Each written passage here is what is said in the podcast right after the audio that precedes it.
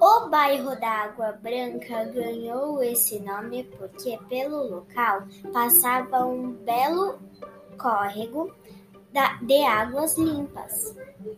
Tem estação de metrô, tem o Parque da Água Branca, que possui espaços para leitura, para exercícios físicos e também alguns animais que ficam soltos pelo parque.